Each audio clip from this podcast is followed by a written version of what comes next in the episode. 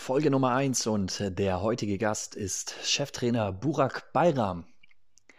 Er wird euch verraten, warum er es bevorzugen würde, wenn man die aktuelle Bezirksliga-Saison abbricht.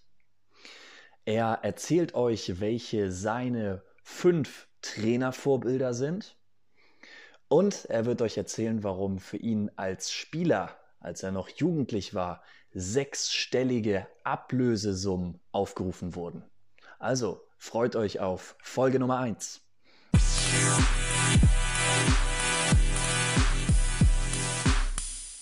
Hallo und herzlich willkommen. Ihr seid hier beim Deichkickers Podcast unseres äh, Hedlinger MTV. Ein ganz neues Konzept, ein ganz neues Medium hier über Spotify. Und ich freue mich riesig, dass ihr einschaltet. Mein Name ist Niklas. Ich bin seit Januar 2019 unser Stadionsprecher im Deichstadion. Und ich freue mich riesig, dieses neue Format zu moderieren. Und wir haben das Ganze ähm, ins Leben gerufen, weil wir gedacht haben, ja Mensch, jetzt in Zeiten der Corona-Krise ist es natürlich schwer, sportliche Schlagzeilen zu schreiben.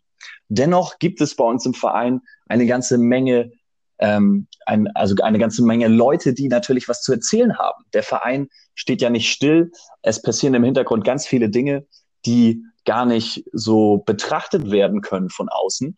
Und äh, um euch da einen Einblick zu geben, werden hier jetzt in diesem Podcast-Format regelmäßig Spieler, Trainer, Funktionäre und Sponsoren interviewt werden und werden euch ein bisschen was zur aktuellen Situation verraten. Folge Nummer eins, da habe ich natürlich auch gleich einen ganz speziellen, einen ganz, einen totalen super tollen Gast bei mir. Und zwar ist das heute unser Herrentrainer. Ich freue mich auf Burak Bayram. Moin, Burak. Hi, Niklas. Moin. Ja, Burak, schön, dass das geklappt hat heute. Ja, gerne. Ähm, vorab in diesen schwierigen Zeiten ähm, die Frage, wie geht's dir und vor allen Dingen, ähm, wie geht's deiner Familie? Ja, Gott sei Dank äh, sehr gut. Ähm, uns hat's nicht erwischt. Ähm, ja, ich gehe nicht so ein bisschen die Dreisamkeit mit der Familie. Mit dem Kleinen jetzt ist eine spannende Zeit und äh, ähm, ja, natürlich vermisse ich den Fußball, weil das äh, für mich immer ein Ausgleich war, schon seit über 20 Jahren. Aber es bringt Spaß. Es ist auch so in Ordnung, dass man mit der Familie Zeit verbringt. Sehr schön. Das ist natürlich auch wichtig, ähm, dass man jetzt gerade in solchen Zeiten als Familie zusammensteht. Über dich als Familienmensch werden wir gegen Ende unseres Podcasts nochmal ähm, sprechen. Mhm. Jetzt wollen wir erstmal zu sprechen kommen ähm, über die Situation, wie du eigentlich Trainer von unserer ersten Mannschaft geworden bist, weil du bist ja seit Januar 2020 der Chef und bist damit Nachfolger von Paddy Bethke, was vielleicht für einige im Außen recht überraschend war. War das für dich auch eine überraschende Nominierung, die Nominierung als Cheftrainer? Ja, klar ne, mit 27. Ähm, und äh, ich kenne Michi schon seit ewig langen Jahren und äh, der Kontakt war irgendwie nie gerissen. Ähm, ja, und äh, als ich als Spieler zurückkam, habe ich mich auf Anhieb immer sehr gut äh, aufgehoben gefühlt, auch von der Mannschaft und auch von Michi und äh, von dem Drumherum.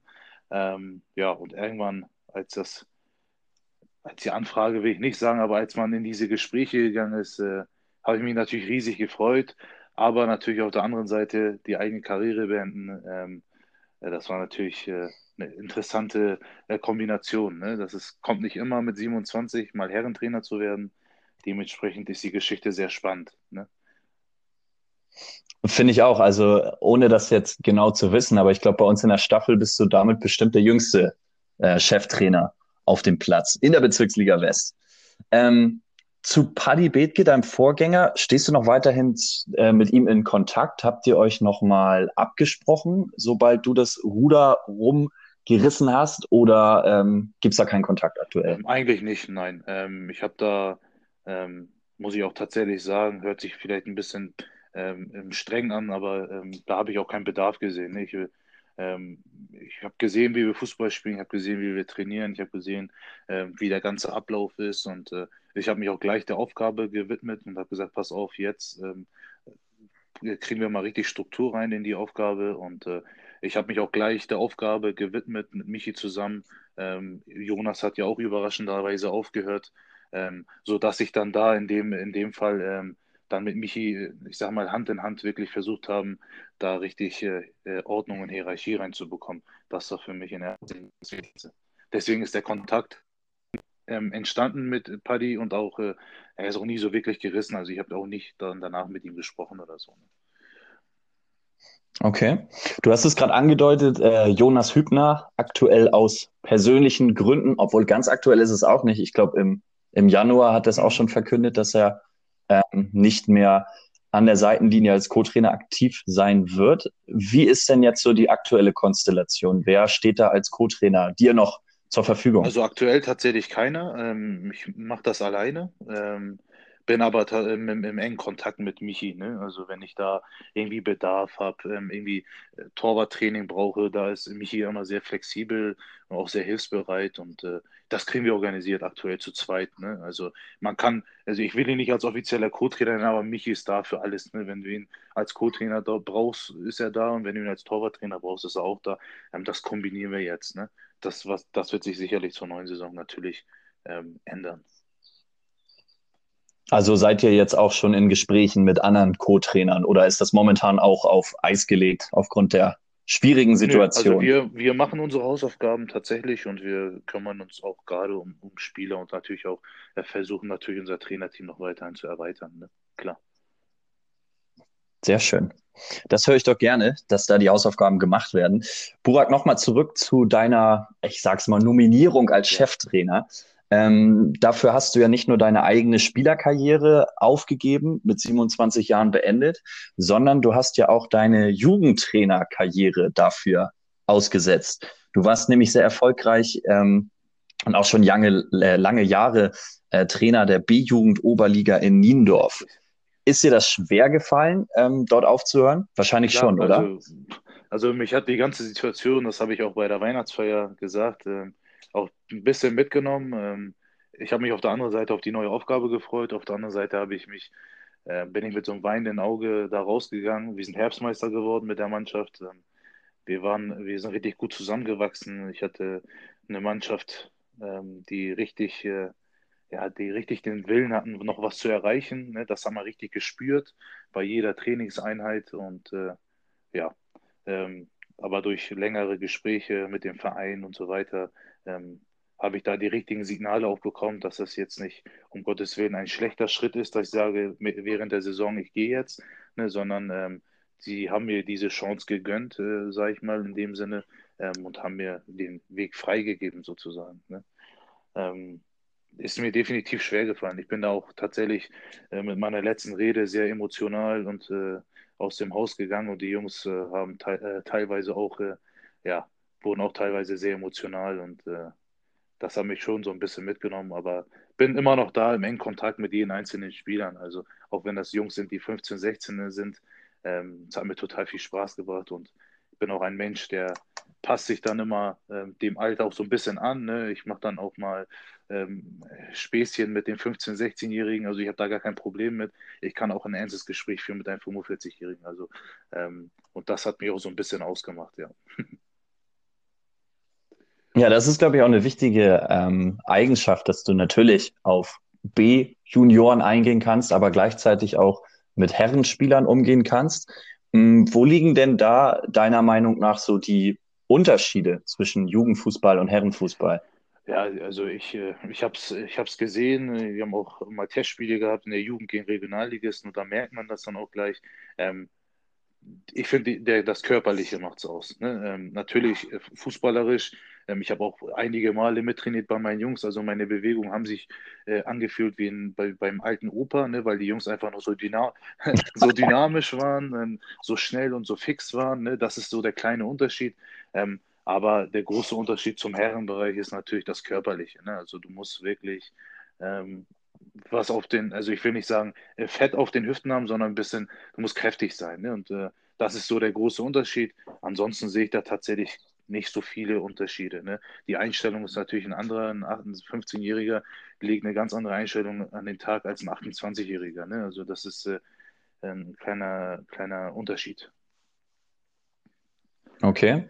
du bist jetzt in etwa vier Monate Chefcoach unserer ersten Mannschaft.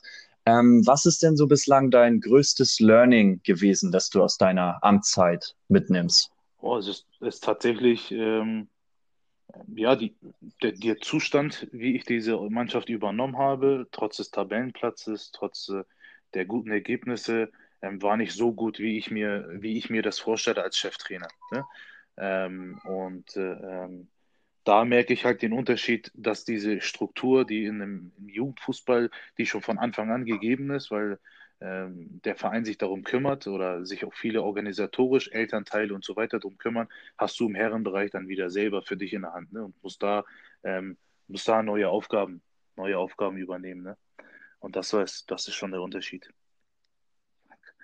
Ja, jetzt aktuell ist es ja so, es steht total in der Schwebe, wie es weitergeht, ähm, ob die Saison überhaupt beendet werden kann ähm, oder wenn nicht, welche Regelung man da findet. Ähm, hast du eine persönliche Meinung, was jetzt dein persönlich bester, dein persönlich bestes Szenario wäre, wie man ähm, die Saison abschließt, sprich, ob man sie abbricht oder ob man dann ähm, weiterspielt. Was, also natürlich, du würdest wahrscheinlich bevorzugen weiterspielen, aber was glaubst du, was wird jetzt passieren? Ja, also ich hatte tatsächlich von Anfang an immer irgendwie die Hoffnung, dass es irgendwie weitergeht in irgendeiner Form, äh, mit irgendwelchen Auflagen. Ähm, ja, leider, leider hat sich das immer weiter herausgezögert, sodass bei mir auch die realistischen Chancen zu sagen, ein normaler Spielbetrieb, um mich weiterzuführen, ist aktuell nicht gegeben. Und ich glaube, es wird auch in den nächsten ein, zwei Monaten nicht anders sein. Ne? Es wird natürlich, die, Situation wird besser sein, ne? aber man darf nicht vergessen, wir dürfen nicht wieder das, was wir jetzt gerade gut machen,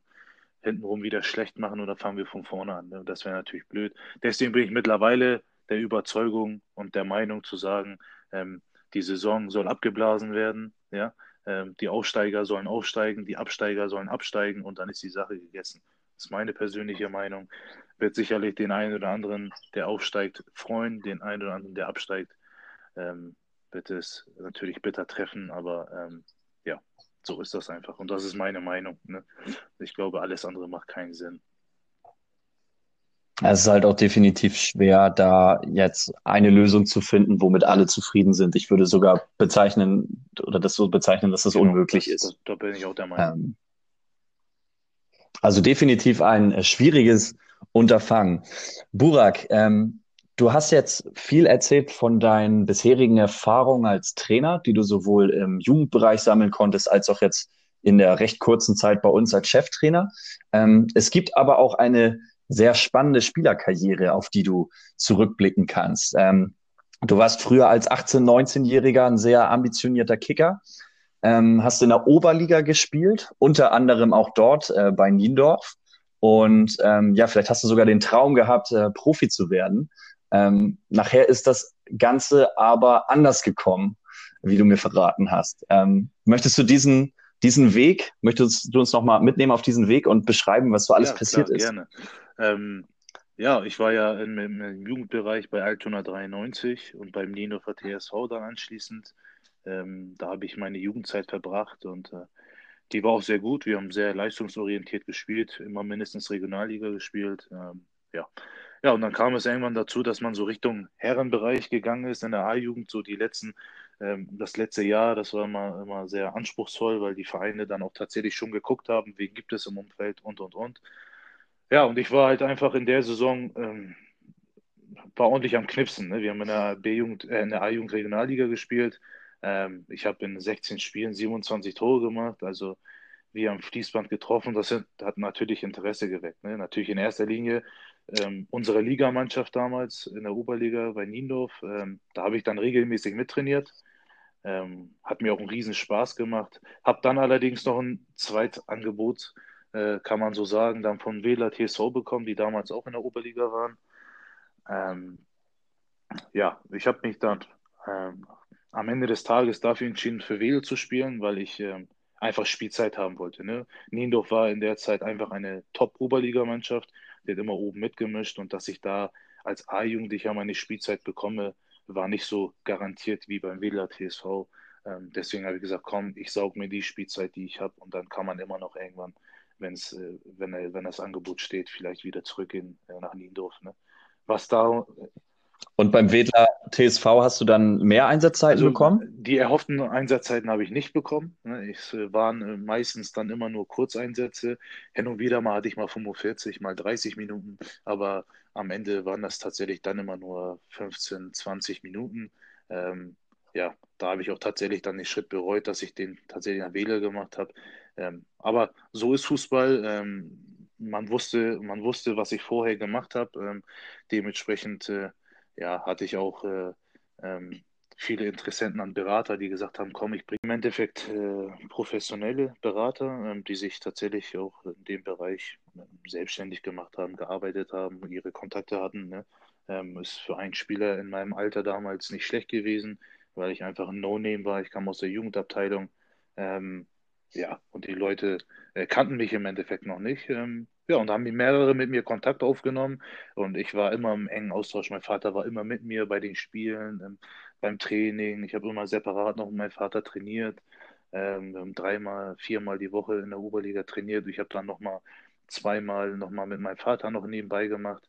Ja, und irgendwann im Winter, äh, in der Vorbereitung, haben wir dann ein Testspiel gehabt gegen den Hamburger SV, äh, gegen die U23-Mannschaft. So. Oha. Ähm, ja, sind wir hin und ich hatte halt eh immer wenig Spielzeit, bin dementsprechend äh, gefrustet und äh, mein damaliger Trainer ähm, Frank Pagenkopf hat gesagt, komm, du spielst jetzt erstmal nicht, du kommst nochmal nachher rein.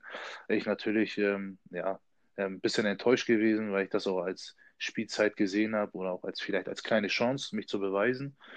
Ja, und äh, das Lustige war, am, am Außen standen wieder diese selben vier, fünf Berater, die mich unbedingt haben wollten, haben das Spiel gesehen. Ähm, ja, ich bin dann leider wieder nur die letzten 20 Minuten reingekommen. Ähm, ja, das hat dann aber gereicht, im Endeffekt ähm, von mir zu überzeugen. Wir waren 1-0 hinten.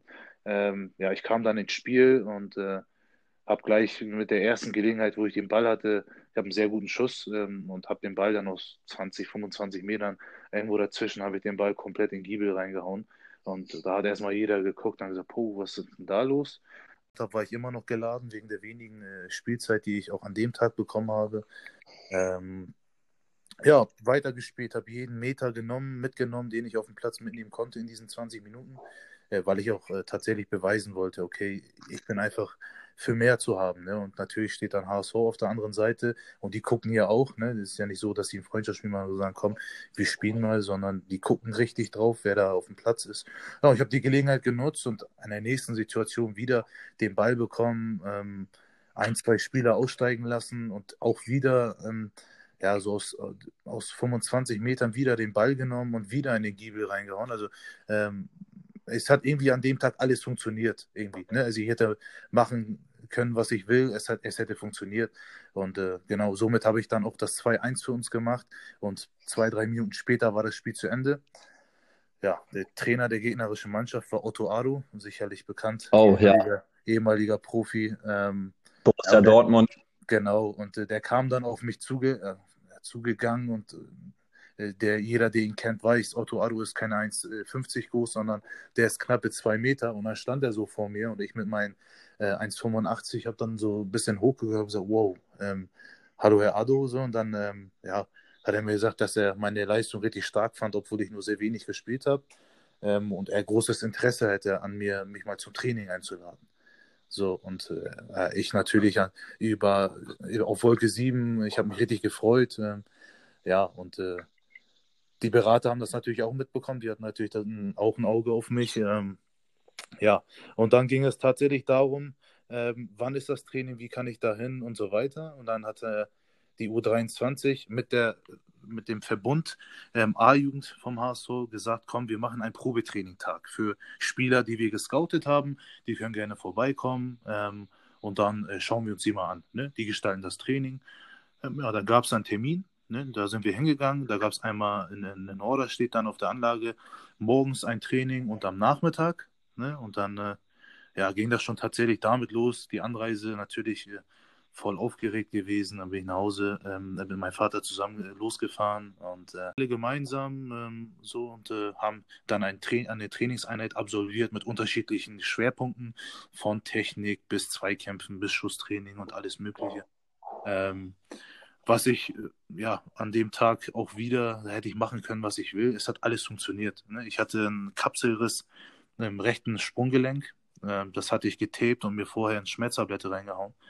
Ähm, aber jeder Schuss vorher hat jeder Schuss, den ich gemacht habe, wehgetan. An dem Tag hat mir nichts wehgetan. Die Schüsse, der, jeder Schuss ist reingegangen. Ich habe jeden verdammten Zweikampf gewonnen. Ich habe jede Technikeinheit mit Bravour gemeistert. Ne? Also ich war wirklich, es lief alles, es lief einfach alles. Ich weiß nicht wie, aber es lief. Ne? Ähm, und äh, ja, dann hatten wir halt irgendwann die Einheit zu Ende. Wir haben knappe zwei Stunden trainiert am Morgen.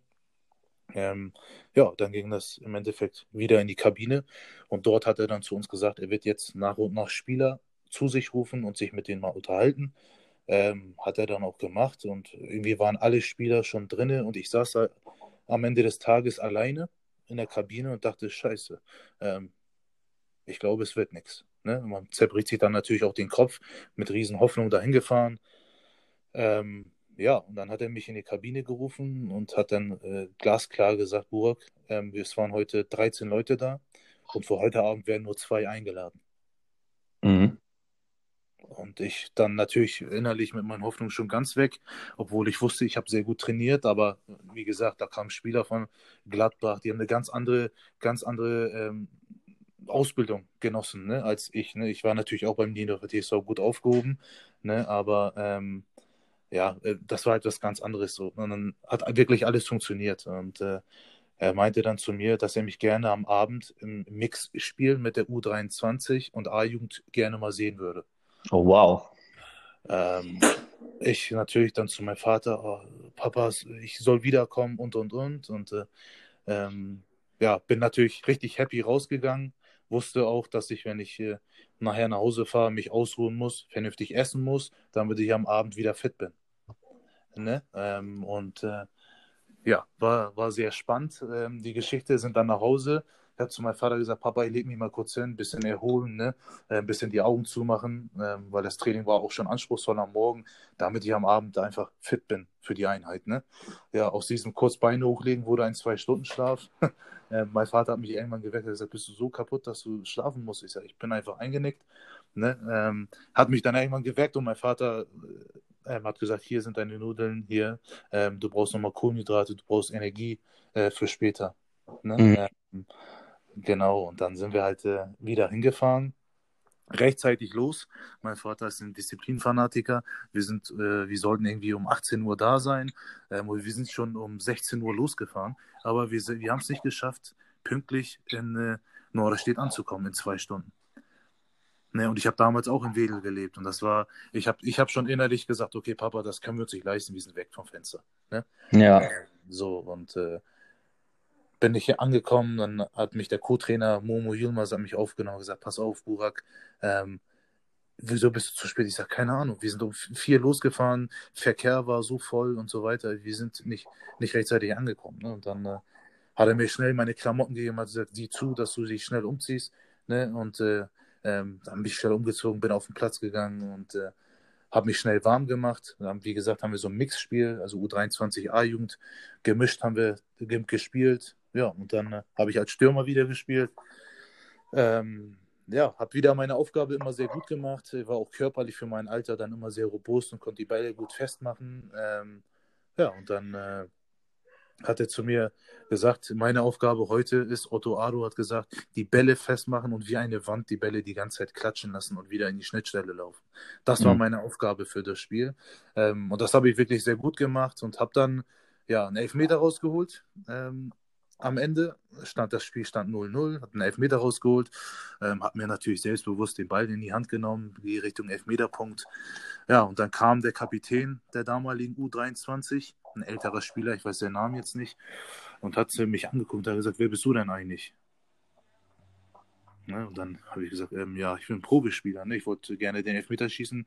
Ich habe ihn rausgeholt. Ne? Ich bin Probespieler. Ich muss knipsen. Ne? Du willst dich präsentieren einfach. Ja, das genau. Ist, eine einmalige Chance und äh, deswegen willst du da auch einen Elfer rein, genau, reinballern. Genau. Ja. Genau, so. Und dann habe ich ihn halt rausgeholt und gesagt, komm, den schieße ich dann jetzt auch. Aber Elfmeter schießen konnte ich auch ähm, sehr gut. Ja, hat er gesagt, ähm, lass den Ball liegen und du gehst jetzt mal fünf Meter weg vom Ball. So, ähm, da musste ich erstmal als 18-Jähriger schlucken und denken, boah, ähm, ja, der hat auf jeden Fall, äh, der hat Autorität in der Mannschaft, das merkt man, weil kein anderer hat was dazu gesagt. ähm, ja, muss ich im Endeffekt den Ball liegen lassen und der Kapitän hat dann geschossen. War wie gesagt ein älterer ähm, von der U23. Ähm, ja, der hat dann das Tor gemacht und ich habe am Ende ähm, ja, wieder ein Gespräch mit Otto Ado und seinem Co-Trainer gehabt und dann mit dem ähm, ähm, Nachwuchsleiter, ne, ich weiß den Namen auch nicht mehr ganz genau. Wir saßen dann zu, zu dritt, äh, zu viert in einem Raum. Ähm, ja, und dann haben die erzählt, dass sie mich unbedingt haben wollen. Sie hätten mir einen Vertrag. Ähm, ich habe eine Sache vergessen, Jonas. Ich bin, ich habe ein A-Jugendjahr übersprungen, als ich zum Wähler TSV gewechselt bin. Mhm. Ähm, und dementsprechend hätte ich noch ähm, ein halbes Jahr A-Jugend spielen können. Und dann hätte ich in die U23 gehen sollen beim HSV. Ne? Ähm, und dann habe ich, äh, ja, habe ich den Vertrag auch vor der Nase gehabt. Ein halbes Jahr A-Jugend Bundesliga und dann ähm, darauf das Jahr ähm, in der U23 in der Regionalliga Nord hätte ich gespielt. Ja, und äh, dann waren immer noch die Berater im Spiel. Ne? Das kam immer noch mit, immer wieder mit dazu. Ähm, die wollten natürlich auch ihr Brot haben, ne? ein Stück vom Kuchen haben. Ähm, und äh, ich habe immer zu, wir haben mein Vater zu denen gesagt, der von euch, der den Deal von, von äh, festmacht mit dem Hamburger SV, ne, der kann äh, Buraks Berater werden. Mhm. So, da hatte ich, da hatte ich wirklich, äh, kannst du dir nicht vorstellen, musst du dir mal bildlich vorstellen, also ich hatte von links äh, nach rechts, also von richtig ähm, im Hugo Boss Anzug bis äh, zum äh, äh, Penneranzug, ne, wirklich ganz schlecht ange, äh, angekleidet und gar kein Style und gar nichts, ne. Ich hatte wirklich alles dabei, von einer ganz guten Agentur, die im ganz Norddeutschland bekannt ist, zu einem, der eine One-Man-Show macht, der für, der sein eigenes Brot macht, so nebenbei, ne. Ja. Ja, und äh, mein Vater hat gesagt, der von euch, der den Deal fix macht, der kann Burak haben. So, und am Ende war das natürlich nicht der, der mit dem Hugo Boss Anzug war, sondern der, der wie ein Penner gekleidet war. Ach, tatsächlich? Das ist ja verrückt. Ja. Das würde man ja. ja. im ersten Moment gar nicht denken. Nee, ich selber ja auch nicht. Ne? Und dann äh, hat er den Deal fix und mein Vater gesagt, alles klar, ähm, dann lass uns sprechen, wenn du alles fertig gemacht hast. Ne? Ähm, da gab es aber eine ganz große Problematik und das war der abgebende Verein Wähler TSV. Ne? Mhm. So, ähm, da, da ähm, ja, sind so ein bisschen auch am Ende die Fetzen geflogen, die wollten mich einfach nicht freigeben. Ne? Ähm, was, was mich sehr enttäuscht hat. Ähm, ich bin ein Wedler Jung, habe in der Wedler Jugend, äh, Jugendakademie äh, meine, äh, meine Ausbildung genossen, sage ich mal, bis zu einem gewissen Alter und dann bin ich gewechselt nach Altona. Ähm, ja, aber dann äh, waren da viele Gespräche und ich habe auch zum Glück nicht alle mitbekommen, ne, wollte ich auch nicht, ähm, weil für mich die Problematik einfach schon da stand, dass äh, eine Ablösesumme im Raum steht und und und hat mich für mich die Aufgabe sowieso schon erschwert. Ne? Aber so, okay, scheiße, was passiert, wenn es nicht klappt? Ne? Ähm, ja, und dann äh, am, Ende, am Ende des Tages, äh, lange Rede, kurzer Sinn, haben sich äh, die Vereine nicht einigen können. Ähm, Otto Ado hat mich nochmal angerufen und hat gesagt, dass er das sehr bitter findet und ähm, er mich sehr gerne auch für diese Ablösesumme genommen hätte. Ähm, aber ja. sie, hatten, sie hatten kurz davor irgendwie einen Spieler aus Bayern geholt und für den haben sie 250.000 Euro bezahlt. Ne, deswegen oh. hatten die in der Jugendakademie diese Kohle nicht mehr übrig. So, ah, ne? krass. Um, um was für eine Ablösesumme reden wir denn da? Weißt du das? Ja. Um, um wie viel es ging? Also ich habe eine Summe gehört, ähm, aber Jonas, äh, Jonas, sag ich schon, Niklas, ich weiß nicht, ob das wirklich hundertprozentig stimmt. Ähm, ich habe nachher, im Nachhinein hat mich ja, wie gesagt, Otto Ado nochmal angerufen, hat zu mir gesagt, Burak, wir haben ein Freundschaftsspiel angeboten mit unserer U23, die ganzen Einnahmen hätte der Verein haben können. Ne, ähm, ne, da wären ja auch einige Zuschauer gekommen. So, ähm, er sagt, wir haben davon ungefähr 25.000 Euro geredet, die der Verein so schon von uns bekommen hätte durch dieses Spiel. Ne? Mhm. Weil das, die hätten dann auch nochmal ein paar Profis mitgebracht und und und, ne, damit da ein bisschen Geld zusammenkommt. So, ähm, am Ende des Tages hat mir gesagt, Otto Addo, dass es dann tatsächlich um 100.000 Euro ging. Boah, Wahnsinn. Das, das ist ja ein Haufen Geld. Also, wenn ich ja. mir das vorstelle, man ist selber 18 ja. und man weiß natürlich, man kann irgendwie ganz gut kicken, dann hat man die Möglichkeit, mal beim HSV vorzuspielen und plötzlich sind da Summen von 100.000 Euro im Gespräch. Das ist ja total. Also, mein Vater war auch so, dass er gesagt hat, pass auf, wenn wir hier über, keine Ahnung, ein paar, äh, paar tausend Euro reden, ich würde das Geld irgendwie zusammenkratzen, damit der Junge zumindest Fußball spielen kann. Ne? Ja. So, ähm, aber vom WLR TSV kam dann, nee, das können sie nicht, das können sie nicht in Eigenleistung bringen, das geht nicht. Das schaffen sie nicht. So, ne? Und ja, ähm, dementsprechend die Enttäuschung desto größer bei mir. Ähm, das hat dann am Ende nicht geklappt und äh, mein Vater hat sich auch mit dem ganzen Vorstand vom Wähler TSV angelegt und hat gesagt, ey, das, wie könnt ihr das machen? Ne, unabgesehen, äh, abgesehen davon, dass das jetzt aktuell mein Sohn ist, hätte das genauso andere Leute treffen können und das gehört sich einfach nicht. Ne? Und dann, äh, ja, deswegen ähm, wollte ich sofort den Verein anschließend verlassen. Ich wollte da keine Sekunde mehr spielen. Ja. Ähm, ja, und äh, dann mein Berater, der sozusagen diesen Deal fix gemacht hatte, hat gesagt, ja, ich gucke schon, ich fände schon was für dich und so weiter. Ähm, ja, und dann äh, wurde mir dann beim Wähler TSV versprochen für die restliche Saison, dass ich mehr Spielzeit bekomme. Das wurde mir versprochen. Ähm, und am Ende habe ich genauso wenig gespielt wie vorher, sogar noch weniger. Mhm. So, und dann war irgendwann die Saison zu Ende. Ja, und dann natürlich sind wir am Gucken gewesen, was machen wir. Ja, und dann äh, hat sich äh, Interesse aus der Schleswig-Holstein-Liga bekundet, einer der Top 3, Strand 08 war das zu damaliger Zeit. Ähm, die wollten mich verpflichten und genau, bin dann auch hingefahren an den Timdorfer Strand. Da war deren, äh, deren Stadion, haben wir trainiert und so weiter und äh, haben dann auch mit meinem Berater dann direkt die ersten Gespräche geführt. Ähm, natürlich geht es in dieser Sache auch natürlich immer um finanzielle Sachen. Ne, ich muss hier mein Leben aufgeben, muss dann rübergehen in Timdorfer Strand. Äh, wie lebe ich da? Eine Wohnung? Äh, wie sieht das finanziell aus? Was verdiene ich und so weiter? Das hat dann in dem Fall schon wieder ähm, alles überwogen. Das hat immer, weil einfach die, der Lebensstandard von mir auch umgestellt wird. Ne? So, ich muss ja. von Wedel, Wedel raus nach, äh, nach Timmendorfer Stand. Ich bin 19 Jahre alt, ich habe noch keine Ausbildung. Ne? Ich habe äh, meinen Schulabschluss gemacht, noch keine Ausbildung gemacht, gar nichts. Ja, habe dann da am Ende ähm, einen Zwei-Jahres-Vertrag unterschrieben. Ähm, wir wurden in der Saison ähm, Zweiter. Ähm, allerdings hat mich äh, äh, das Pech weiterhin verfolgt. Ähm, ich habe mir nach ungefähr sechs Monaten mein Kreuzband gerissen. Ah. Ja. Ähm, genau, das war größte Rückschlag, den ich in meiner sportlichen Karriere als Spieler hatte. Ähm, das hat mich um ein paar Jahre äh, zurückgeworfen. Ähm, ja, ich äh, hatte einen Amateurvertrag, ich hatte alle berufsgenossenschaftlichen Sachen, ähm, aber in dem Augenblick hat es bei mir dann im Kopf äh, Klick gemacht. Ne? Ähm, ähm, ich habe einen BG-Arzt gehabt, der hat gesagt, Herr Bayram, wenn Sie das nochmal haben, dann können Sie irgendwann nur noch im Rollstuhl und so weiter. Also er hat mir Horrorszenarien vorgetextet, die ich eigentlich gar nicht hören wollte. Ähm, mhm. Wurde dann im Endeffekt operiert, war dann, wurde in Blankenese operiert, erfolgreich und ganz gut von Dr. Professor Kabelka. Ähm, der, der Arzt von den Klitschko-Brüdern, der hat mich operiert. Ähm, ja, ähm, hat am Ende am Ende hat mich dann dieser, dieses, mein Klick machen im Kopf hat dann zu mir gesagt, pass auf, Burak, sei vernünftig, mach eine Ausbildung und spiel vernünftig in Hamburg weiterhin Fußball. Ne? Also durch den Kreuzbandriss und die schwere Verletzung hast du damit dann eigentlich auch deinen Traum oder den Wunsch, Profi zu werden, äh, ja, den hast du, hast du verworfen. Ja, also ich wollte, ich wollte immer einen Plan B haben. Ne? Das war immer für mich ganz wichtig, wichtig Niklas. Ähm, ich wollte eine Ausbildung haben, das wollte ich schon immer haben, aber die, äh, das Fußballerische, ich war Fußballverrückt. Ne? Ich ich habe immer nur Fußball gesehen, auch schon damals in der Schule. Ne? Ich habe immer äh, Schule immer vernachlässigt, weil ich unbedingt Fußball spielen wollte. Mhm. Ähm, aber dieser, diese Verletzung hat mir ähm, mal so ein bisschen die Augen geöffnet, sage ich mal. Ne? Ich habe die Fußballbrille, musste ich dann tatsächlich mal abnehmen und tatsächlich mal überlegen, pass auf, was willst du jetzt machen? Ähm, willst du eine vernünftige Ausbildung abschließen? willst du trotzdem nebenbei in der Oberliga Fußball spielen, kann man dann ja immer noch in Hamburg. Ähm, oder setzt du alles auf Karte Fußball nach so einer schweren Verletzung? Äh, was passiert, wenn es nicht klappt? Wenn du nicht zu der alten Leistung kommst? Ne? Ähm, also viele, viele Fragezeichen im Kopf gehabt, richtig große. Ne? Ähm, und als 18-, 19-Jähriger kann das tatsächlich einen dann mal auch überfordern. Ähm, ja, und dann habe ich mich äh, dazu entschlossen, äh, meinen Vertrag beim Strand 08 aufzulösen ähm, und äh, ja, mich auf meine Ausbildung zu konzentrieren und äh, nebenbei immer noch erfolgreich Fußball zu spielen. Ne? Aber der Traum vom Profi-Dasein war dann in dem Fall fast abgeschlossen, ja.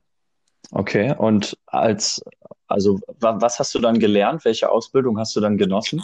Ja, dann äh, habe ich mich angefangen, Vogelwild einfach zu bewerben als Logistik weil ich einfach äh, äh, keine, keinen schulisch guten Abschluss äh, äh, gemacht habe. Ne? Also ich habe einen ganz normalen Hauptschulabschluss gehabt, ähm, was ich im Nachhinein jetzt bereue, weil ich halt einfach immer den Fußball im Fokus hatte. Ne? Ich bin von morgens bis außen draußen gewesen, habe Fußball gespielt, interessiert.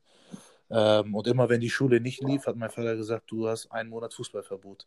So dementsprechend hab, wurde ich dann immer wachgerüttelt von meinem Vater, ähm, der mir dann, äh, äh, der mir dann immer, ähm, mich dann immer wieder auf den Teppich geholt hat. Ne? Und dann auch bei der Entscheidung sehr geholfen hat und hat gesagt, pass auf, Junge, ähm, Fußball spielst du bis irgendwann 30, arbeiten musst du irgendwann bis 65. Ne? Und er sagt, du willst vielleicht irgendwann Familie aufbauen, willst Kinder haben und, und, und. Das ist mit der Karte Fußball einfach zu viel Risiko. Ne? Und deswegen habe ich mich dann ähm, mit, mit meinem Vater so abgesprochen und dann mir seine Meinung so abgeholt, dass ich dann am Ende entschieden habe, zu sagen, pass auf, ähm, ich löse den Vertrag auf, ich mache äh, eine Ausbildung als Fachkraft für Lagerlogistik bei der Firma Auto Wichert. Das ist äh, Vertretung, äh, vertritt Audi, VW damals. Mhm. Ne? Die sind ja leider jetzt insolvenz gegangen. Ähm, ja, und da habe ich meine Ausbildung gemacht, habe da jetzt einige Jahre gearbeitet. Ähm, ja, habe da, habe mich da sehr vernünftig weitergebildet. Ja, total spannend, Burak. Erstmal vielen ja. lieben Dank für die Einblicke. Ähm, Gerne. Wenn man dich nicht kennt, dann äh, kennt man natürlich deine Geschichte auch gar nicht und kann das gar nicht so einordnen, dass du wirklich dann auch kurz davor warst, ähm, ja, in den Profibereich zu schnuppern. Ja. Also wirklich, wirklich äh, krasse Geschichte. Ja, danach, ähm, danach, wurde es halt Vogelwild, das habe ich vergessen zu erzählen. Danach war ich halt in der Oberliga bei, bei Germania Schnelsen ähm, und dann habe ich tatsächlich die Vereine ähm, alle halbe Jahr gewechselt, ne? weil ich habe einfach, ähm, ich habe einfach keine Heimat für mich gefunden. Ne? Es wurden ähm, Sachen mit Spielern gemacht, die ich ähm, nicht dulden konnte. Ähm, ist ein bestes Beispiel. Ich habe bei Germania Schnellsen vier Wochen Vorbereitung. Ich war jede Einheit dabei, habe 100 Prozent gegeben. Ne? War auch der einzige Stürmer in dem Fall, weil der andere Stürmer vier Wochen im Urlaub war. Ja, der kam dann am Ende ähm, zum Spieltag Training ne? und durfte dann vor mir starten. Da habe ich gesagt, ey Leute, ähm, nur weil er mal irgendwann mal Profi war und ich noch 20 bin und Fußball spielen will, gibt ihr den Vorrang, weil er einfach nur einen Namen hat. Ne? Spielen wir hier, geht es um Leistungsfußball oder geht es hier um, ich stelle nach Namen? Habe ich in einigen Vereinen erlebt einfach. Und das hat mir, mir immer, immer ein schlechtes Gewissen gegeben. Ich habe gesagt, okay, du kannst hier machen, was du willst ne, du wirst nicht spielen. Und deswegen habe ich danach sehr oft den Verein gewechselt, wissen viele auch nicht, immer, ähm, immer von mir aus. Ne? Also ich habe immer gesagt, pass auf, ich will nicht mehr. Passt mir nicht mehr. Ne? Keine ehrliche Typen da, keine Struktur da, ähm, keine Ziele da als Verein. Also ich konnte mich mit keinem Verein tatsächlich richtig identifizieren. Das war mein Hauptproblem in der Zeit, dem mich dann auch nochmal lange, lange begleitet hat, über zwei, drei Jahre.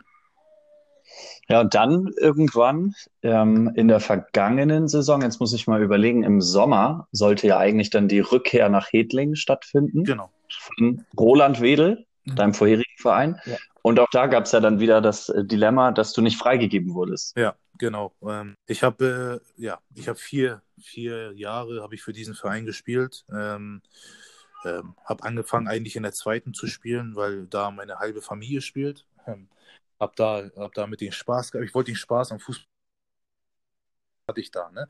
Ich hatte richtig Spaß am Fußball, wir waren erfolgreich, ne? Wir waren in der Kreisliga, haben wir ähm, 17 Spiele unbesiegt, haben wir äh, alle Gegner äh, weggehauen, sag ich mal so, ne? Ähm, es war richtig gut. Ja, und dann habe ich drei Jahre, dann habe ich dann mich dann irgendwann entschieden zu sagen, komm, Kreisliga ist mir zu niedrig, ich gehe in die Bezirksliga. Dann bin ich in die Liga hochgegangen, ne? Ähm, ja, und äh, wollte eigentlich weg, ne? aber dann kam Philipp Obloch. Ne? Und dann äh, mit denen habe ich ja eine persönliche sehr gute Verbindung. Ähm, äh, ich, von ihm halte ich auch als Trainer sehr viel und der hat mich dann äh, überzeugen können zu bleiben. Und ich habe dann, dann, dann nochmal ähm, zwei Jahre mit ihm gemacht. Ähm, ja, insgesamt vier Jahre dort gewesen. Ja, und dann äh, war ja bekannt, dass er geht äh, nach Ostdorf. Ähm, ja, und äh, dann kam Michael Fischer, ne? Und dann äh, sind auch einige, haben uns auch einige Spieler verlassen. Und äh, ich habe erstmal mein Ja-Wort gegeben unter gewissen Bedingungen, ne, dass wir, dass wir neue Spieler holen, ne, dass wir vernünftige Mannschaft aufstellen können, damit wir in der Bezirksliga Mitspracherecht haben, weil wir mit Philipp in den vergangenen zwei Jahren sehr viel aufgebaut. Ähm, ich habe mich um, um, um, Sachen gekümmert, um die ich mich als Spieler eigentlich gar nicht kümmern muss. Ähm, ich habe mich um, ich habe die Mannschaft mit Sponsoren ausgestattet, mit, äh, mit Präsentationsanzügen ausgestattet, mit Trainingshamburgen ausgestattet. Also wir reden davon von äh, 5.000 bis 8.000 Euro, die ich da rangeholt habe, damit sich die Spieler in dem Verein wohlfühlen. Ne, da habe ich mich als Spieler drum gekümmert. Ne? Ähm, und äh, ja. Wahnsinn. Ja, und am Ende, äh, am Ende kam es dann so, wie gesagt, dann kam Michael Fischer, den ich persönlich auch immer noch sehr mag, ähm, aber ähm, ihm auch dann sagen musste, äh, ähm, Michael, wenn da jetzt äh, keine weiteren Spieler kommen, dann bin ich nicht mehr für den Spaß zu haben, ne? weil ich trainiere nicht mit vier Leuten, fünf Leuten und äh, das tue ich mir nicht an. Ne? Und äh, ja, und dann habe ich tatsächlich ähm, äh, nach der Transferperiode mich entschieden zu gehen.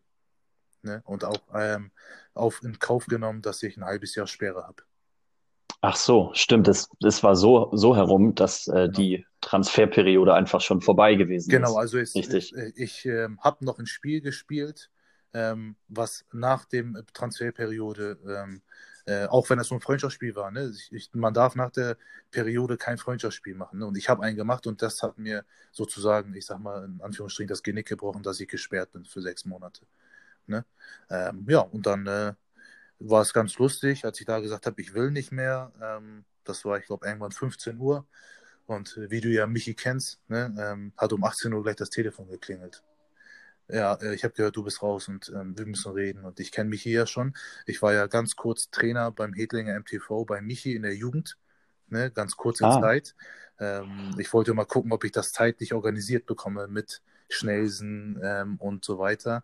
Ähm, ja, und habe auch äh, mit Krischi Hase habe ich trainiert in der Jugend zum Beispiel. Ne, als, da war ich auch schon sein Co-Trainer und und und. Also ähm, kannte ich auch schon die einigen Gesichter und ich kannte Michi auch schon ewig lange. Ähm, ja, und dann hat mich hier angerufen. Ich bin zu ihm nach Hause gefahren und wir haben echt lange über Fußball geschnackt und auch über diese Dinge, worüber wir gerade sprechen. Ne? Ähm, tatsächlich auch darüber zu sagen, komm, ähm, was war denn in der Vergangenheit passiert? Ne? Aber Michi hat auch immer den Einblick von mir, ja, Burak der Wandervogel, der geht und kommt, wie er will und und und. Ähm, aber am Ende des Tages bin ich ein disziplinierter Spieler gewesen, der in einem Verein spielen wollte, der strukturiert ist ne, wo man eine gute Gemeinschaft ist, wo man eine Vision hat, wo man sagt, okay, komm, dieses Ziel verfolgen wir jetzt alle gemeinsam. Ne? Und äh, das habe ich nicht gesehen, aber das hat mir dann Michi in dem Gespräch gegeben, hat gesagt, pass auf, so sieht das bei uns aus hier in Hedling. Ja, sehr schön. Dann hast du plötzlich wieder die Vision gehabt, ähm, wusstest aber zeitgleich, dass du erstmal nicht auf den Rasen zurückkehren kannst aufgrund ja. deiner Sperre. Ja. Hast dann nur trainiert Genau. Ja, und dann kam es zu der Situation, dass du dann äh, das Traineramt übernehmen konntest. Richtig. Ist da auch Michi auf dich zugekommen? Ähm, äh, also, also ich sag mal so, wir haben uns mit Michi immer sehr, aus, sehr viel ausgetauscht, ähm, was äh, die sportliche Entwicklung der Mannschaft anbelangt, weil ich einfach der einer der erfahrensten war, erfahrensten war und ich einfach mit einer ganz anderen Einstellung auch immer zum Training gegangen bin. Ne? Ähm, und die Einstellung einiger anderen hat mir einfach nicht gefallen. Das habe ich dann immer grundgetan. Und ähm, Michi hat dann auch die Entwicklung von unserer Mannschaft gesehen und gesagt: Pass auf, wir haben ähm, einen guten Tabellenplatz, aber spielen nicht den Fußball, den ich eigentlich will ne, wir sind nicht attraktiv genug und und und. Da habe ich gesagt, okay, komm, ähm, ich bin ja Jugendtrainer, vielleicht können wir ja mal, können wir ja mal sprechen, vielleicht kann man da ja eine gute Lösung finden. Ne? So, und dann haben wir halt viel über Fußball geredet, haben uns ausgetauscht und wir haben uns auch über andere Trainer ausgetauscht. Ähm, so, ich habe ihm dann den einen oder anderen Tipp gegeben, ich sage, hier, ruf mal da an, kontaktiere den mal, weil ich einfach aus meiner Vergangenheit viele Spieler kennengelernt habe.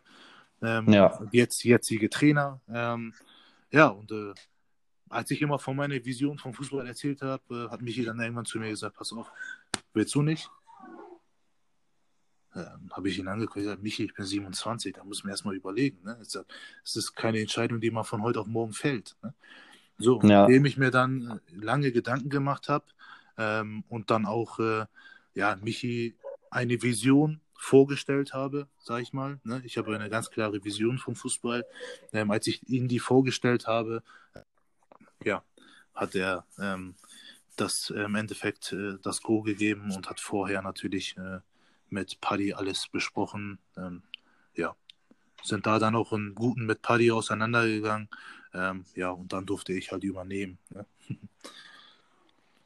Ja, verrückte Geschichte, wie dann das Leben manchmal so spielt. Ja. Ne? Also dann jetzt gerade bei der letzten Station auch nochmal kommst als Spieler und äh, ja, nicht mal ein Jahr später bist du dann Cheftrainer der Mannschaft. Ja, das geht sehr schnell. Ähm, ja, das kann wirklich sehr schnell gehen. Ähm, wir haben es vorhin angeschnitten, du hast natürlich dafür viel aufgegeben. Ähm, A-Jugend, Oberliga, äh, eine B-Jugend, Oberliga ja. Niendorf. Ähm, und es hat sich aber so gewandt, ähm, dass dann, was du vorhin auch schon mal angesprochen hast, ähm, eigentlich etwas in deinem Leben dazugekommen ist, ähm, was, was total toll ist, denn du bist Vater geworden. Richtig. Ungefähr zu der Zeit, wo du dann auch den Cheftrainerposten Genau, übernommen richtig, hast. ja. Wie ist das Familienleben aktuell? Dein Sohn ist jetzt fünf Monate Richtig, alt. genau.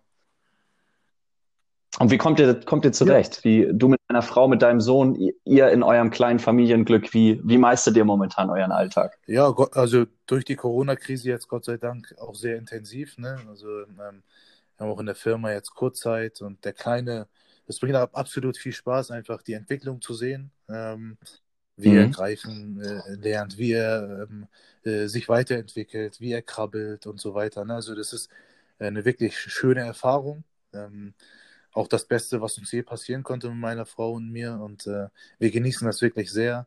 Ähm, wir sind auch eine Familie ähm, von Haus aus, die sehr groß ist in Wedel und auch eine Familie, die sehr für Zusammenhalt, Zusammenhalt steht. Ne? Und äh, dieser kleine Bursche, er heißt Musa, hat äh, ganz schön viel äh, frischen Wind bei uns in die Familie gebracht. Ähm, man merkt wirklich alle Oma, Opa, wie alle glücklich sind. Und äh, das, äh, da wird einem richtig warm ums Herz und da wird alles andere unwichtig. Ähm, ja, es ist was super Schönes und ich kann es jedem Menschen auf der ganzen Welt empfehlen, ähm, wenn man sein eigenes Kind in der Hand hat. Das ist äh, ein ganz anderes Feeling. Kriegt mehr Kinder, Ja, der Appell an von Burak Bayram. Und was meinst du, kannst du schon abschätzen, jetzt nach fünf Monaten wird der kleine Musa auch ein Fußballer werden? Was sagt dir dein Also Gefühl? ich sag zu meiner Frau immer, er muss. Ne? Ähm, meine, meine, Frau, meine Frau sagt immer, lass ihn doch mal. Ne? Ähm, nein, also wir sind eine fußballverrückte äh, Familie von, von Haus aus. Ähm, wir haben ehemalige Profis bei uns in der Familie und so weiter. Ähm, ja, und Spieler, die lange sehr hoch gespielt haben. So, Also die Familie, die Familie ist von Haus aus Fußball verrückt. Wir sitzen auch am Samstagabend zusammen und gucken mit äh, 20 Leuten Fußball. Also das ist bei uns Standard, weil wir einfach Fußball verrückt sind. Ich denke mal, Krass. dass er automatisch auch in dem, in dem Fall auch ein bisschen in die ähm, Linie rein äh, rutschen wird, dass er Fußball spielen will. Ne? Am Ende des Tages ist das für ihn selber überlassen, na klar. Ne? Ich mache immer nur Spaß. Ne? Ähm, für mich ist wichtig immer, dass ein, dass ein Kind ähm, nicht zu viel Zeit mit Unsinn verbringt, sondern einfach sich einem Sport widmet oder ähm, einem Hobby widmet, das er nachgeht. Ne? Und das war bei mir immer so, das hat mir mein Vater mitgegeben, das war der Fußball. Ne? Ähm, ich weiß nicht, vielleicht mein Sohn, der will vielleicht Handball spielen, dann kann er gerne Handball spielen, aber ähm, ja, dass er was hat, womit er die, sich identifizieren kann. Ne? Das, war, das ist für mich sehr wichtig und deswegen wird natürlich ähm, die Entscheidung ihm freigelassen, klar. Sehr schön. Aber davon sind wir, glaube ich, beide überzeugt. Da wird er sicherlich seinen Weg gehen und dann auch seine passende Sportart. Natürlich, es wäre schön, wenn es Fußball wird, aber er wird seine passende Sportart Ja. für, für sich auch irgendwann finden. Sicherlich, ja. Gut, Burak, dann sind wir auch schon fast am Ende unseres Gesprächs. Wir haben jetzt noch ein kleines Spiel, was wir zusammen spielen Ja. wollen. Und das geht jetzt gleich los. Hierbei geht es um die Top 5, denn sowohl Burak als auch ich, wir haben uns Gedanken gemacht, ähm, welche denn unsere Top 5 Profitrainer sind, die wir am meisten bewundern. Und Burak, vielleicht möchtest du anfangen. Wer ist denn bei dir auf Platz 5 gelandet? Ja, auf Platz 5 ist bei mir äh, vom, der Trainer von meiner Lieblingsmannschaft, Galatasaray Istanbul, Fatih Terim, gelandet. Ähm, äh, möchtest du, dass ich kurz was dazu sage oder soll ich ihn einfach im Raum stehen lassen? Gerne, erzähl ruhig warum. Also, warum Fatih Terim? Ähm, hat ei- eigentlich nur einen Grund, weil er einfach ein, ein brutaler Motivator ist. Also, ich habe noch nie in meinem Le- Leben einen Menschen gesehen, der ähm, eine Mannschaft so pushen kann. Ne? Ähm, das ist wirklich, äh, und das, diese Eigenschaft, äh, die würde ich mir gerne von ihm abgucken, aber ich bin einfach nicht der Typ dafür. Aber das ist die Eigenschaft, warum er einfach auf Platz 5 gelandet ist, weil er richtig gut motivieren kann. Ja, bei mir auf Platz 5 ist gelandet. Ich habe lange überlegt, mit Platz 5 habe ich mich schwer, äh, schwer getan, äh, wer dann noch mit reinkommt und wer nicht. Aber ich habe äh, Pep Guardiola auf die 5 genommen. Oh. Ähm, Oh. einfach, weil ich so fasziniert war, ähm, über seine Art Fußball zu spielen. Gerade die Zeit, wo er beim FC Bayern München war. Mhm. Also es war ja wirklich, es war ja Rasenschach, es war 95 Prozent Ballbesitz Mhm. Und es hat so damals meine Ansicht zu Fußball auch total verändert. Und ähm, deswegen habe ich ihn mit aufgenommen und er ist bei mir auf Platz 5. Okay, super. Deine vier? Meine vier ist äh, Julian Nagelsmann. Ah, ja. ja, RB Leipzig. RB Leipzig, genau. Ähm, ja, ich sehe da viele, viele Ähnlichkeiten mit äh, Pep Guardiola. Ähm, bei ihm auch ganz einfach. Bei ihm ähm, feiere ich die Eigenschaft, dass er einfach mega jung ist ähm, trot trotzdem ähm, sehr äh, authentisch ist, sehr äh, zielstrebig ist. Er weiß ganz genau, was er will. Er hat mit Hoffenheim einfach was Unfassbares aufgebaut, was in den vorigen Jahren niemand geschafft hat. Ähm, ja, und ich äh, beobachte seinen Weg äh, sehr genau ähm, und äh, kann mich absolut mit dem identifizieren, was er da auf dem Platz auf, äh, anstellt. Ne? Das ist wirklich Wahnsinn. Ich gucke mir wirklich tagtäglich Videos, Taktikvideos von ihm an. Das ist, fasziniert mich einfach. Ich finde, er hat sich auch in, zumindest in meiner Wahrnehmung gewandelt. Also ich fand ihn so am Anfang, als er dann irgendwie mit 28 jüngster Bundesliga-Trainer war und so, hm, gelegentlich kam er dann doch noch so ein bisschen arrogant rüber. Ja. Ähm, aber mittlerweile ist er da total lockerer geworden. Absolut. Ist mein Eindruck. Ja, ist mit der Aufgabe auch, glaube ich, gewachsen. Ne? Das, das, das, richtig. Das merke ich auch richtig. Ähm, ja, und äh, er hat jetzt auch äh, den nächsten Schritt gewagt, ist bei RB Leipzig. Ähm, ja, und ich bin zuversichtlich, dass er irgendwann ähm, einer der Top-Teams der ganzen Welt übernehmen wird. Ne? Da würde ich mich am meisten drauf freuen. Ja, da bin ich auch von überzeugt. Das wird ja, irgendwann das passieren. Immer, das ist immer eine andere Konstellation, Niklas. Ne? Also wenn du, du trainierst, ich sage mal, Hoffenheim, ist, eine, ich sag mal, eine schlichte, normale Bundesligamannschaft. Ne? Aber wenn du dann irgendwann zu einem Top-Verein gehst, weil dann siehst du auch wirklich, was hast du als Trainer drauf? Dann kommt da einmal ein Neymar um die Ecke und sagt, pass auf, ich mach das nicht. Ja. Wie reagierst du dann als Trainer? Ne? Das sind so unterschiedliche Faktoren, die dann, die dann auch natürlich äh, Einfluss darauf haben, auf den Werdegang des Trainers. Ne? Ich finde das total witzig, weil jetzt hast du eigentlich schon so ein bisschen verraten, wen ich bei mir auf Platz 4 habe, wo du Neymar sagst. Und da geht es ja. natürlich dann um den Trainer von, von PSG. Ja. Und äh, da habe ich Thomas Tuchel genommen, weil ich finde, dass Thomas Tuchel in seiner Außendarstellung immer viel zu schlecht wegkommt. Ähm, mhm. Vielleicht auch ja durch seine Zeit bei Borussia Dortmund und seinen vielleicht doch schwierigen Abgang. Aber ich ihn bewundere von seiner Art, wie er über Fußball denkt.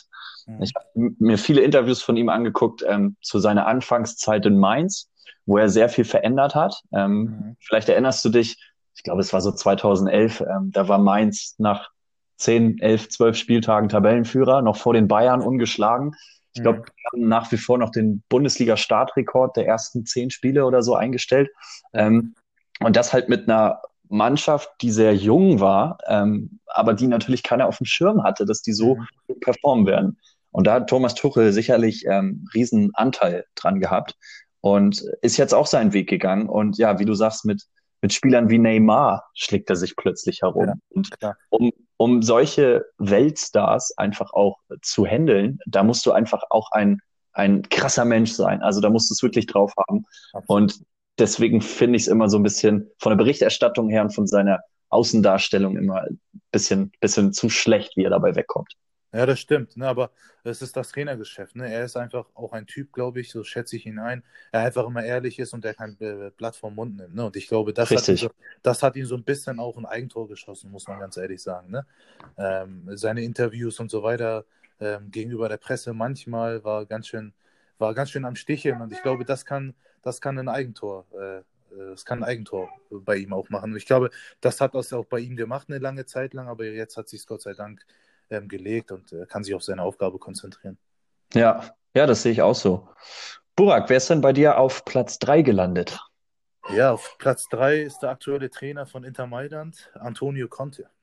Genau. Ah. Ähm, ja, auch ein Trainer, der jetzt nicht ein sehr großes Ansehen hat, auch tatsächlich in der Trainerwelt, aber ähm, ich bin ja auch kein Trainer, der ähm, den Trends hinterherläuft, sondern einfach gucke, welcher Trainer macht was. Ne? Und äh, Antonio Conte ist ein Trainer, der brennt ja förmlich an der Linie, ne? ähm, hat taktisch und physisch eine exzellente Mannschaft jedes Mal geformt. Er hat es jedes Mal geschafft, eine, eine, eine, taktisch disziplinierte Mannschaft zu haben. Und das hat er jetzt bei Inter wieder Der Inter mhm. war jahrelang am Wackeln.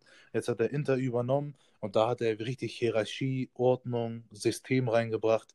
Ähm, ja, und äh, seine Taktik, die er lebt, ähm, und zwar dieses Offensivfußball, Pressing, ähm, da ist man bei diesem Trainer ähm, ähm auf der richtigen, der richtigen Seite, sag ich mal. Ne? Ähm, von ihm gucke ich mir auch gerne einige Dinge ab, ne, die er, wie, er, wie er das mit der Mannschaft anstellt. Ähm, das ist äh, sehr spannend.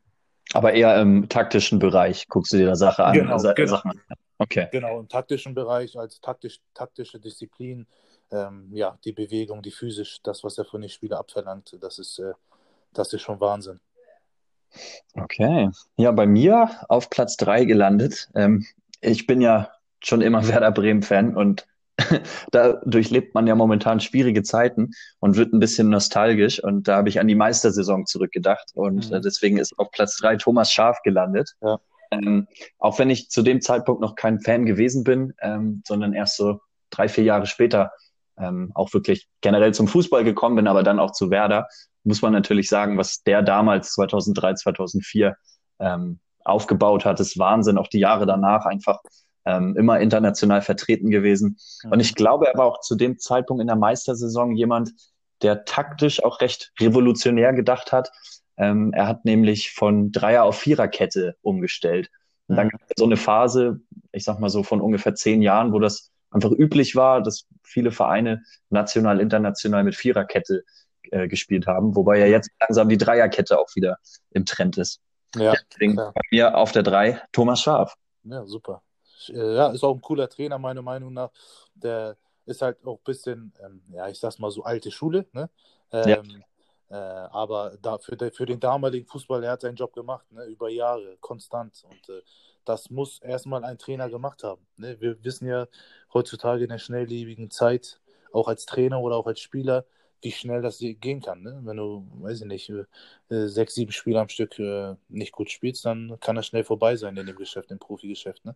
Ähm, und äh, das sehen wir jetzt heutzutage sehr oft. Und er war einfach ein Vereinstreuer, Vereinstreuer.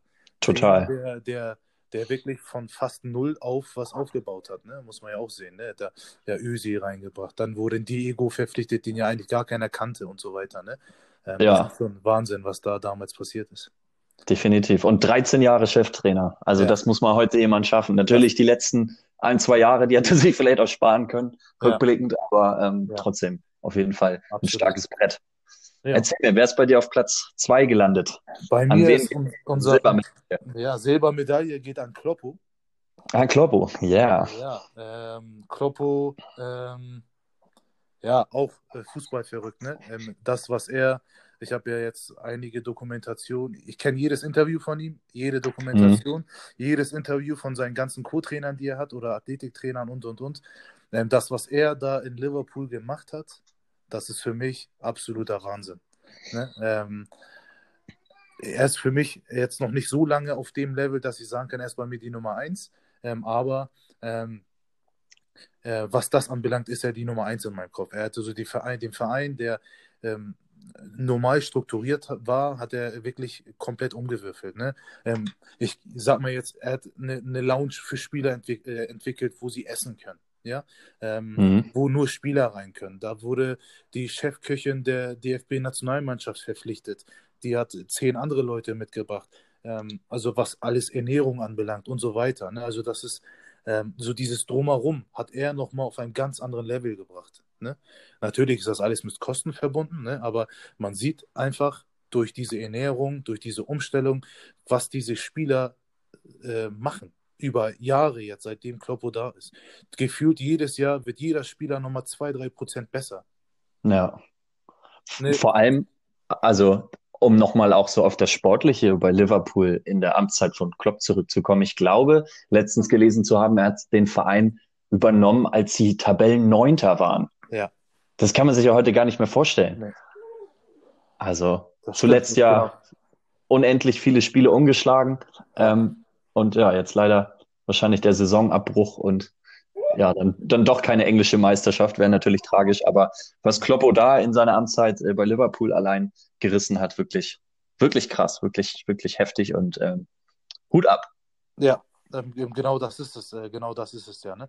Ähm, deswegen sage ich ja, seitdem er den Verein übernommen hat, hat er punktuell Spieler geholt und diese Spieler wurden nochmal auf ein ganz anderen Level getragen. Ne?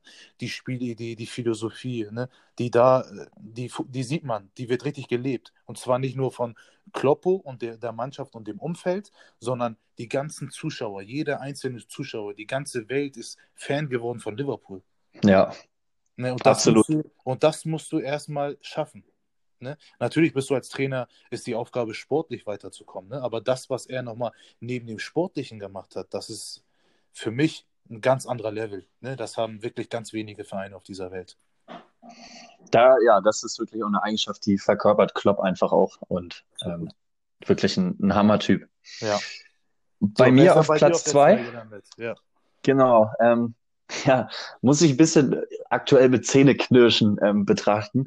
Aber äh, nichtsdestotrotz habe ich ein bisschen zurückgedacht und ähm, durch Florian Kofeld bei Werder Bremen ähm, ist schon ein neuer Wind reingekommen. Ähm, ich war ein bisschen kritisch damals ihm gegenüber gestimmt, wieder ein Jugendtrainer bei Werder. Ähm, aber was er so in der vergangenen Saison vor allen Dingen und auch in der äh, Saison davor mit Werder gemacht hat, das äh, hat mich schon beeindruckt. Hat eine ganz neue Euphorie in diesem Verein entfacht und ähm, hatte auch sportlich totalen Erfolg. Ähm, was ich aber bei ihm wirklich zu schätzen weiß, ich halte ihn für einen sehr, sehr guten Menschen. Da sind wir fast wieder so bei Kloppo. Dieses Menschliche ist natürlich ja. toll, ähm, auch wenn es jetzt sportlich aktuell nicht läuft mit Werder und ja, man vielleicht wirklich auch darüber nachdenken sollte, ob man ihn entlässt, meiner Meinung nach. Mhm. Ähm, aber nichtsdestotrotz halte ich ihn für einen super Menschen, der super differenziert einfach auch äh, Dinge wahrnehmen kann. Mhm. Mir ist im Kopf geblieben, wie er die letzte Saison analysiert hat, wo Bremen im Vorfeld gesagt hat, ja, wir wollen international spielen, wir wollen in die Euroleague. Mhm. Und ähm, am letzten Spieltag hat man dann Pech gehabt, dass äh, Frankfurt dann ihr Heimspiel noch gewonnen hat. Sonst äh, hätte Bremen es geschafft. Ich glaube, ein Punkt hat nachher gefehlt. Mhm. Und er hat super differenziert analysiert. Er hat gesagt, ja, ähm, wir müssen sehen, wir haben unser Ziel nicht erreicht. Das steht auf der einen Seite. Aber auf der anderen Seite steht, dass wir, ich weiß gar nicht, wie viele Punkte sie geholt haben, irgendwie 50 Punkte oder so, 50 Punkte geholt haben, was natürlich eine super Leistung ist, was uns vor der Saison wahrscheinlich nur die wenigsten zugetraut hätten. Und diese, die, die, ja, diese Herangehensweise finde ich einfach stark und äh, deswegen finde ich ihn vor allen Dingen als, als Typ einfach großartig. Ja, ich persönlich mag ihn auch sehr gerne und ich habe auch seinen Weg schon ein bisschen länger verfolgt. Ähm, ich gucke, kannst du auch auf YouTube sehen. Das ist ein kleiner Tipp von mir, da kannst du Florian Kofeld sehen, wie er beim ähm, Fußballtrainer-Treffen, das jährliche Treffen von Fußballlehrern, ne? Ähm, die werden dann jährlich eingeladen und die dürfen dann immer eine Einheit äh, machen, ne? über 30, 40 Minuten. Und da hat Kofeld eine Einheit gemacht und auch da habe ich wieder gesehen, was für ein cooler Typ ist. Ne? Er ist wirklich, er hat da mit, äh, ich glaube, mit einer U23, U23 oder mit einer U18 oder so, U19 trainiert, weiß ich nicht mehr genau. Ähm, und er war so cool drauf mit den Jungs. Er war auf dem Trainingplatz und da haben über tausende Leute zugeguckt, aber er war Florian Kuhfeld. Cool drauf, ja. hat Späße gemacht, hat die Übung aber vernünftig durchziehen lassen. Ne? Ähm, und ich finde das immer ganz wichtig als Trainer. Aber ich finde es auch schade, die aktuelle Situation, wie sich das entwickelt bei ihm. Ne? Ähm, man merkt ja auch, dass das äh, dem Werder Bremen extrem schwer tut, sich von ihm zu trennen. Ne? Ähm, das merkt man ja richtig. Normalerweise jeder andere Trainer wäre schon lange weg. Ja, ne? sehe ich genauso. Also man merkt schon, dass er da auch ein Alleinstellungsmerkmal hat genau. und ähm, dass, dass man nicht weiß, jetzt soll man ihn wirklich entlassen oder soll man nicht. Jeder andere mhm. Trainer wäre wahrscheinlich schon gegangen. Ähm, mhm. aber manchmal sind es halt auch die Umstände und manchmal ist es dann einfach auch so eine Negativspirale, in ja. der man dann durch einen neuen Impuls rauskommt und ja dann ist das im Zweifel halt auch so, dass man den Trainer entlassen muss. Leider ja. Leider ja. So, Goldmedaille, Burak. Goldmedaille, ja. Bei dir ja nicht Gold, aber bei mir Gold. Pep Guardiola. Ah. ähm, ja, ganz einfach, es hat ganz einfach den Grund, ähm, ein Trainer, der so konstant ähm, über Jahre bringt, bei unterschiedlichen, unterschiedlichen Ländern, ähm, in unterschiedlichen Sprachen, unterschiedlichen Bedingungen. Was er daraus gemacht hat, ähm, das ist für mich, und wie du selber ja auch vorhin gesagt hast, bei Bayern kam er erstmal an und keiner wusste, was er überhaupt von den Leuten will. Ne, der ist auf dem, wie ein Verrückter auf dem Trainingsplatz rumgelaufen, hat den Leuten das versucht, das zu erklären, Ähm, er hat das jetzt mit City ähnlich, kam er auch an und da wusste nicht jeder, was passiert. Und ähm, der hat da auch wieder eine Konstanz reingebracht, eine Mannschaft aufgebaut. Natürlich steckt da mal finanzieller Hintergrund hinter, keine Frage. Aber das, was er mit einer Mannschaft auf dem Platz anstellt, die Art und Weise, wie er das Training gestaltet, wo immer der Ball im Spiel ist und immer der Kopf eines Spielers arbeiten muss, das ist äh, absoluter Wahnsinn. War das nicht auch so total verrückt? Der ist doch zu Bayern gekommen und auf der ersten Pressekonferenz hat er auf einmal auf Deutsch eine, eine, seine erste Pressekonferenz gehalten. Ja. Da haben doch alle ja. gedacht, okay, der, der wird irgendwie Englisch sprechen und wird wahrscheinlich genau. sein Englisch verbessert haben. Und auf einmal haut er da auf Deutsch raus und hat irgendwie jedes Interview in Deutsch, ja. in deutscher Sprache gegeben. Also das war ja auch total krass. Genau das ist es, ne? Das, äh, das macht ja, also das zeigt ja auch nicht nur von, äh, von der, das zeigt ja von der Trainerseite auch Interesse für das, was er gerade macht. Er kommt nach Deutschland, er kann kein Wort Deutsch. Er weiß aber, dass er mit vielen deutschen Spielern zu tun hat, mit Jugendabteilung, U23, die Leute drumherum. Also, also das macht ihn ja auch für mich persönlich aus. Deswegen sage ich, dass er in unterschiedlichen Ländern geleistet hat. Spanien, Deutschland, England jetzt. Ne? Ähm, wer weiß, wo er demnächst hingeht. So, ähm, das ist wirklich sehr, sehr, sehr spannend. Also das, was er macht. Und äh, ich kann mich mit dem Fußball, den er ja spielt, mit dem, dem Offensivpower, mit dem, mit dem Kontaktfußball, mit dem schnellen Fußball, mit dem Dreieck aufbauen jeweils immer wieder und mit dem Pressing, was er da jedes Mal ausübt. Und das ist für mich, das ist für mich absoluter Wahnsinn. Ja, definitiv wirklich ein. Das, das macht, ein... Ihn, das macht ihn nochmal aus bei mir. Deswegen ist er bei mir auf Platz Nummer 1. Ja, bei mir ist er leider nur auf der 5 gelandet, ja. aber immerhin. ähm, ja, wen habe ich auf der 1? Ähm, Kloppo. Ja. Ähm, haben wir eben schon angesprochen, einfach äh, vom Typ her super, aber halt auch von, von der Art und Weise, wie er Fußball spielt, was er in Liverpool bewegt hat. Was ich aber viel spannender finde, ist eigentlich auch so ähm, die, die Anfänge. Ähm, er war ja, glaube ich, Spieler, ähnlich wie du, ähm, hat dann irgendwie in der Saison seine Spielerkarriere, glaube ich, beendet und hat dann ähm, den Trainerposten in Mainz übernommen, mhm. ohne dass er vorher Erfahrung im Herrenbereich gehabt hat. Ähm, war dann plötzlich Herrentrainer in Mainz und hatte dann ja, glaube ich, das Pech, dass sie irgendwie zwei oder dreimal in Folge nicht aufgestiegen sind, weil immer ein Punkt gefehlt hat und so. Mhm. Ähm, das war total ärgerlich. Ja. Ähm, und ja, trotzdem am Ball geblieben, ähm, trotzdem weitergemacht. Ähm, ja, und dann über Borussia Dortmund zum FC Liverpool gekommen. Und da, ja, müssen wir uns nicht drüber an, unterhalten, wissen wir beide, ja. wie stark er performt. Ja, das ist echt Wahnsinn. Also wirklich. ich, ich habe dazu wirklich nichts zu ergänzen, weil er ist, äh, also er ist in meinen Augen auf demselben Level wie Pep Guardiola, ne? Ähm, aber ähm, da muss er nochmal auf unterschiedlichen Ebenen nochmal Erfolg feiern. Dann äh, ist Kloppo sicherlich irgendwann in den nächsten Jahren bei mir auf, auf Platz 1. das ist das Coole. Diese Rangliste ist natürlich nicht in Stein gemeißelt, sondern ja. kann sich innerhalb der nächsten Jahre auch schnell mal wieder verändern. Ja, genau. Sehr schön, Burak. Super. Dann sind wir am Ende unserer ersten Podcast-Folge unseres äh, neuen Podcasts Deichkickers des Hedlinger MTV angekommen. Ähm, wie hat es dir gefallen? Hat Spaß gemacht, oder? Ja, Niklas, erstmal natürlich äh, vielen Dank, dass ich der erste Gast sein darf. Ähm, ja, sehr gerne. Ähm, ja, ich habe mich hab sehr, mega viel Spaß gemacht. Ne? Ähm, ich freue mich, dass, äh, dass äh, du dich darum kümmerst, dass du sowas in den Leben rufst. Ähm, das ist immer ganz wichtig. Ich finde sowas verbindet auch nochmal oder die Leute können mich nochmal kennenlernen und ich kann vielleicht nochmal einige andere, die vielleicht nochmal bei dir reinkommen, im Umfeld vielleicht nochmal besser kennenlernen.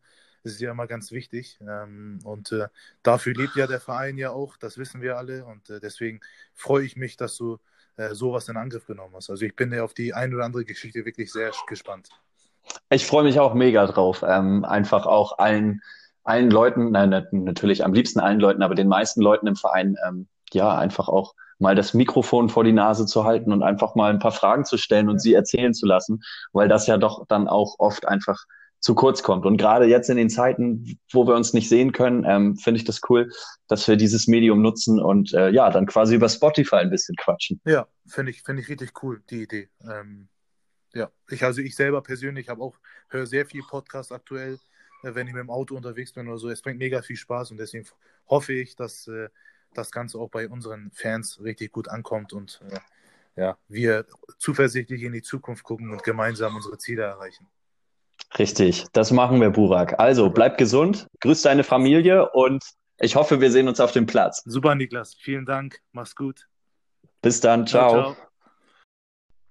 Das war die erste Episode unseres neuen Deichkickers Podcast zusammen mit unserem Cheftrainer Burak Bayram. Ich hoffe, es hat euch soweit gefallen. Für Anregung, Kritik, Tipps oder auch gerne für positives Feedback äh, meldet euch per Mail bei mir n-schwarz 1997 at web.de und ansonsten wünsche ich euch einen schönen Tag und vor allen Dingen, dass ihr gesund bleibt. Macht's gut und wir sehen uns auf dem Platz.